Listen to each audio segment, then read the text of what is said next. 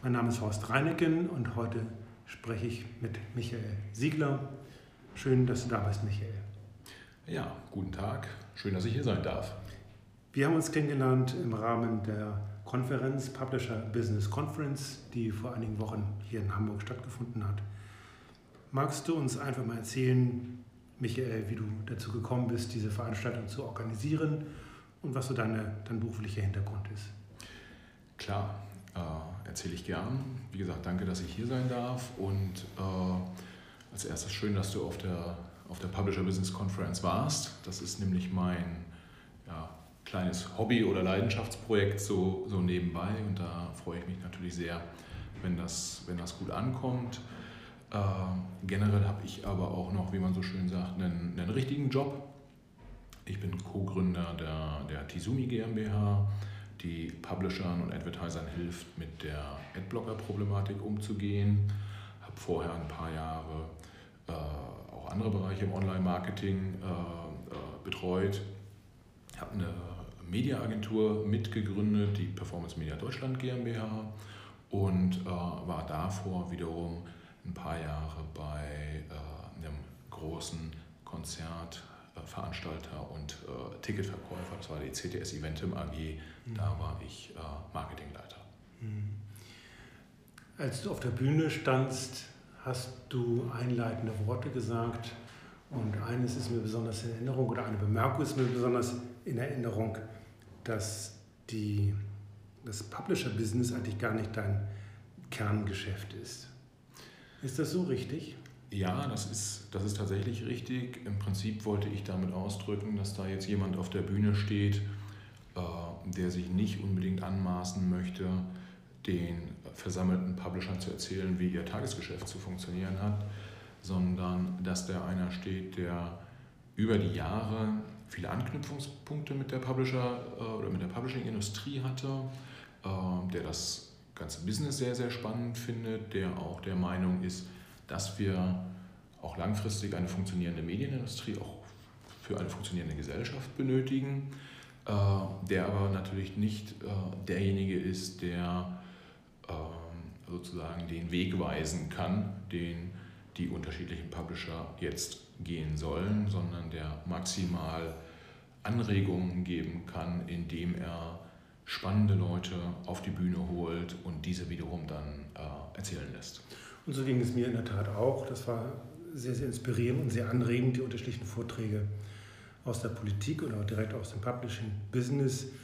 Wir machen nun äh, relativ viel auch Podcast, Audio-Podcast und da ist eben sehr interessant von dir zu hören, Michael, ähm, wie du dich selber, weil das ja nun nicht dein Core-Business oder nicht dein Tagesgeschäft ist, wie kannst du dich motivieren? Also du hast ja natürlich in einem, in einem, in einem Hauptgeschäft schon sicher das eine oder andere auf dem Tisch wie kriegst du das hin, doch jedes Jahr immer wieder so eine tolle Veranstaltung auf die Beine zu stellen?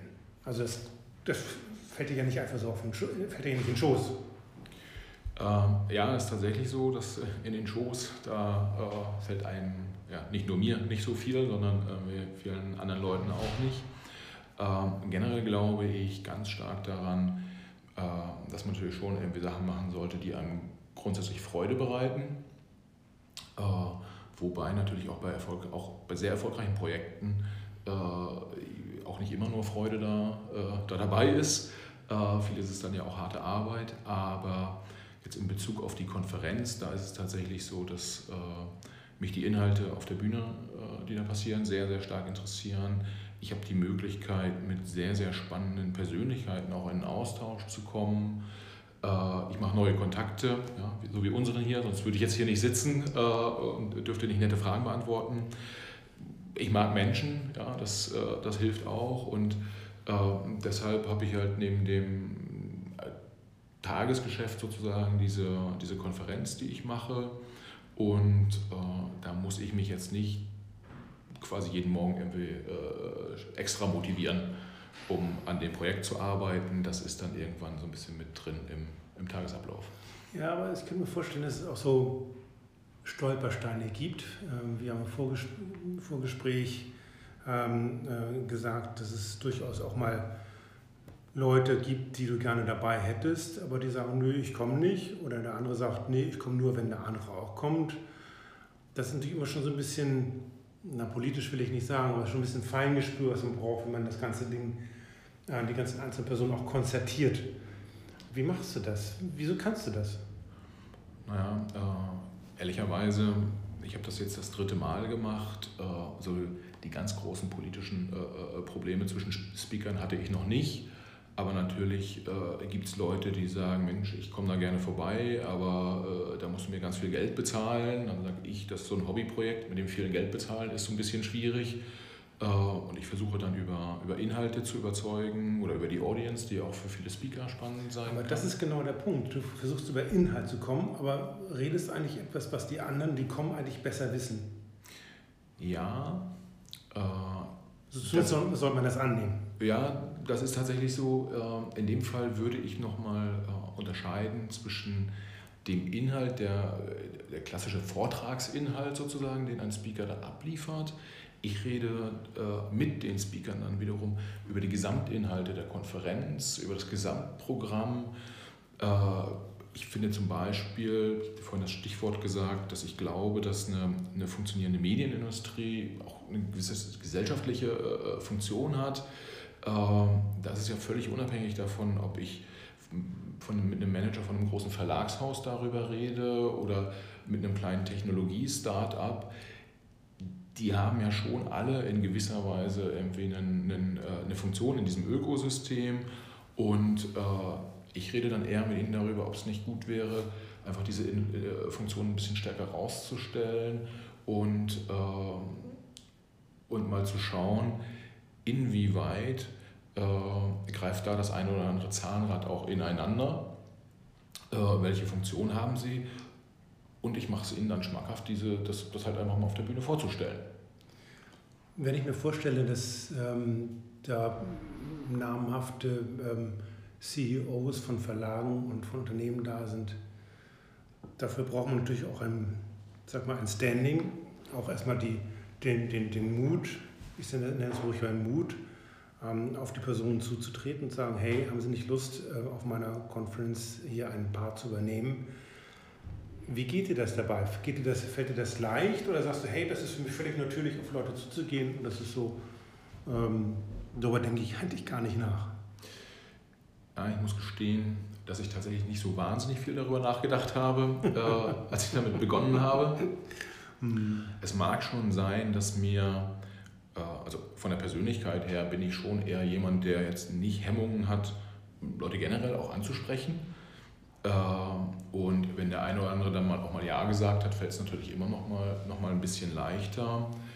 Äh, ich muss gestehen, dass ich gerade bei den ersten beiden Malen, die ich, die ich diese Konferenz veranstaltet habe, durchaus auch starke Unterstützung aus meinem Freundes- und Bekanntenkreis bekommen habe. Da wurde mir der eine oder andere Kontakt äh, auch, mal, auch mal gemacht und dann fällt das natürlich einfacher.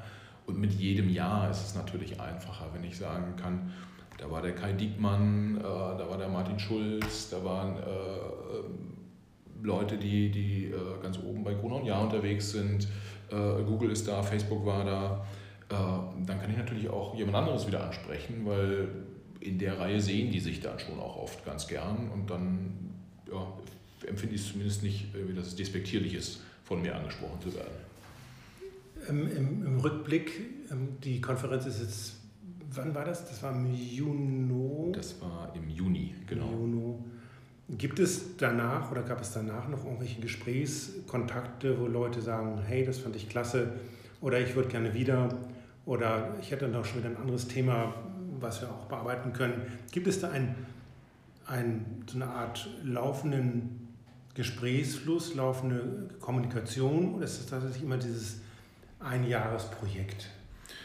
Ähm, also generell bin ich mit vielen Leuten äh, eh auch im Austausch, also sowohl Leute, die da als Gast waren oder auch äh, welche, die auf der Bühne gestanden, äh, gestanden sind äh, Kooperationspartner, die wir dabei hatten, Sponsoren zum Beispiel, die, da frage ich natürlich aktiv äh, nach Feedback auch, wie es ihnen gefallen hat, was es ihnen inhaltlich gebracht hat. Gerade Sponsoren wollen natürlich auch den einen oder anderen Business-Kontakt mitnehmen. Und äh, haben dann, äh, ich frage und hoffe, dass das gut funktioniert hat. Äh, Wenn es mal nicht funktioniert, dann haben die Sponsoren häufig auch das innere Bedürfnis, mir mitzuteilen, dass es nicht funktioniert hat.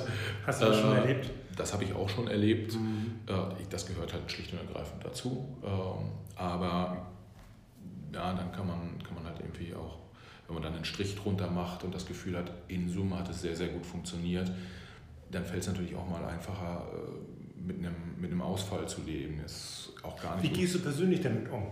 Also man kann es natürlich einfach fachlich sehen, indem man sagt, okay, äh, das ist nicht persönlich gemeint, aber äh, so eine, eine Absage zum Beispiel. Mhm. Aber es kann natürlich auch irgendwo schon mitschwingen, dass wenn jemand Nein sagt oder sagt, hey, das fand ich jetzt nicht so klasse, berührt dich das irgendwo? Oder ich meine, also das, das, was du tust, hat ja auch eine, eine Aufgabe, die Medienindustrie in einer bestimmten Art und Weise auch zu unterstützen und auch ähm, zu promoten.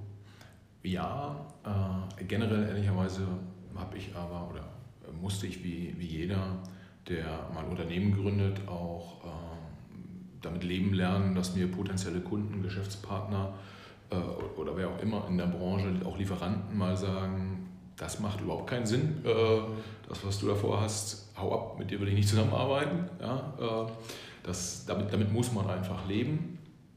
Äh, und über die Jahre macht es natürlich nicht mehr Spaß, aber, aber man weiß, dass es halt passieren wird. Und meiner Erfahrung nach muss man halt einfach mal ein paar Sachen ausprobieren. Und das Feedback wird halt nie immer positiv sein.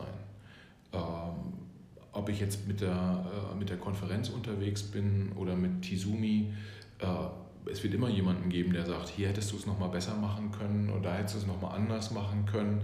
Das gehört halt so ein, so ein Stück weit dazu. Und ich glaube eher, die Kunst ist aus dem Feedback äh, die, die äh, kritischen Punkte tatsächlich auch so rauszusortieren, dass man besser wird danach. Aber klar, tut Feedback auch manchmal weh, auf jeden Fall. Hm. Hast du es mal so richtig erlebt, dass jemand sagt, das muss jetzt nicht im Zusammenhang mit der Konferenz sein, sondern überhaupt sagt also Michael, nee, das geht gar nicht. Also das ist richtig unterirdisch. Wie gehst du oder wie bist du da in so einem Falle damit umgegangen? Wie hast du dich wieder auf die Beine gestellt? Ähm, ja, das habe ich auch schon erlebt. Also ich habe schon auch Kunden gehabt, die gesagt haben, Mensch, äh, was ihr hier abgeliefert habt als, als Agentur, das war schon eher äh, untere Schublade. Und äh, häufig hilft dann, also mir hilft dann auch ein bisschen versuchen, Abstand zu gewinnen und vielleicht das, äh, das Feedback mal auch etwas rationaler einzusortieren, mal zu gucken, woher kommt dieser Kunde, welche Erfahrungen hat der Kunde gemacht, haben wir wirklich so gravierende Fehler gemacht? Wie viel äh, war da tatsächlich auf unserer Seite, wie viel haben vielleicht dann auch andere Prozessbeteiligte da noch irgendwie mit verbockt.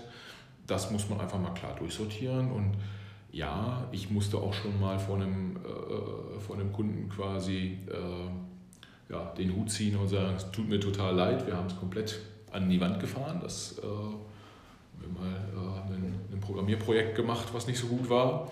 Äh, das tut schon sehr, sehr weh. Und das macht auch überhaupt keinen Spaß.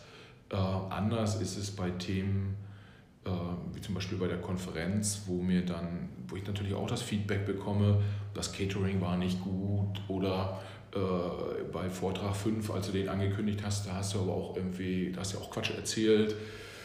Das ist dann, ja, das passiert halt, damit muss man leben, das guckt man sich an und sagt halt, gut, beim nächsten Mal machen wir das Catering irgendwie nochmal ein bisschen besser und äh, beim nächsten Mal nehme ich mir noch mal ein paar Minuten mehr Zeit pro, pro Speaker, wenn ich den ankündige mhm. und denke vorher noch mal ein bisschen genauer darüber nach.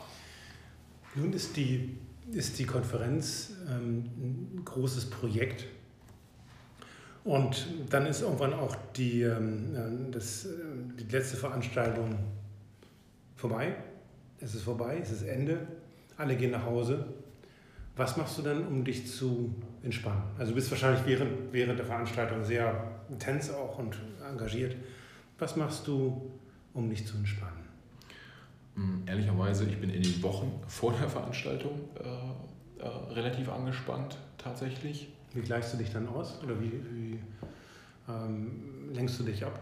Mm, ja, da muss ich gestehen, lenke ich mich gar nicht so wahnsinnig äh, ab. Das ist so ein Thema, also ich glaube, ich kann das ganz gut handeln, komme damit. Äh, Machst du Sport irgendwie? Oder? Ja, also das mache ich, das mache ich schon. Also ich versuche mir auch während der Hochphasen ausreichend Zeit sowohl für die Familie als auch für Sport äh, zu nehmen. So wahnsinnig viel mehr ist dann aber ja, dann auch häufig nicht.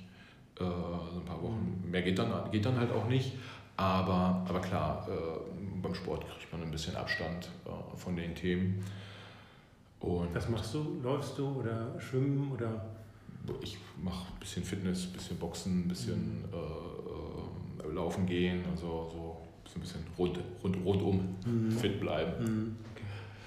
Ähm, am Tag der Veranstaltung selber ähm, bin ich natürlich schon zu Beginn auch ein Stück weit aufgeregt und, und, und angespannt. Gerade dieses Jahr war es halt dann aber auch schon so, dass wir äh, einen einen, äh, eine Vorabendveranstaltung auch gemacht haben. Da waren wir zu Gast beim Spiegel. Äh, und ja, wenn man in den heiligen Hallen dort ist, da möchte man es dann ja auch besonders gut machen. Mhm. Allerdings habe ich dann schon auch gesehen, dass sich das sehr gut entwickelt, habe wir schon während der Veranstaltung positives Feedback bekommen. Und äh, dann versuche ich mich ehrlicherweise so ein bisschen darauf zu konzentrieren, dass es mir auch Spaß macht. Also äh, die ganze Zeit da nur dann irgendwie verkrampft rumzulaufen, äh, Hast du, so ein, Mantra? Hast du so ein, so ein Mantra oder irgendwie so ein, so ein Claim, wo du sagst, hey, das ist das Glöckchen, das ich läuten muss, um immer wieder auf die, mich zu besinnen, was mich eigentlich daran reizt, was für mich das Verlockende, was für mich der Spaßfaktor ist? Ähm, ja, ich versuche mich, also jetzt, ich habe kein Mantra, aber ich versuche mich, es mir schon bewusst zu machen. Also ich versuche mir schon äh, dann auch am Vorabend der Veranstaltung zum Beispiel sagen, so, jetzt haben wir lange darauf hingearbeitet und ob da morgen die Technik ausfällt, was dieses Jahr tatsächlich passiert ist, äh, oder ob ein Speaker irgendwie einen guten Job macht oder nicht, das kann ich jetzt nicht mehr beeinflussen. Das heißt, ich gehe da jetzt raus, ich gehe auf die Bühne, kündige äh, die, die, die Veranstaltung an. Genau, wie gehst du mit Lampenfieber um? Ist auch nicht ganz einfach. Äh, gelingt mir mal besser, mal schlechter. Aber am Ende musst du halt ja raus auf die Bühne und dann mache ich es halt einfach. Und äh, das entspricht wahrscheinlich so ein bisschen meinem Naturell. Äh, ich ich mache dann einfach mal, bevor ich noch zu lange drüber, drüber nachdenke.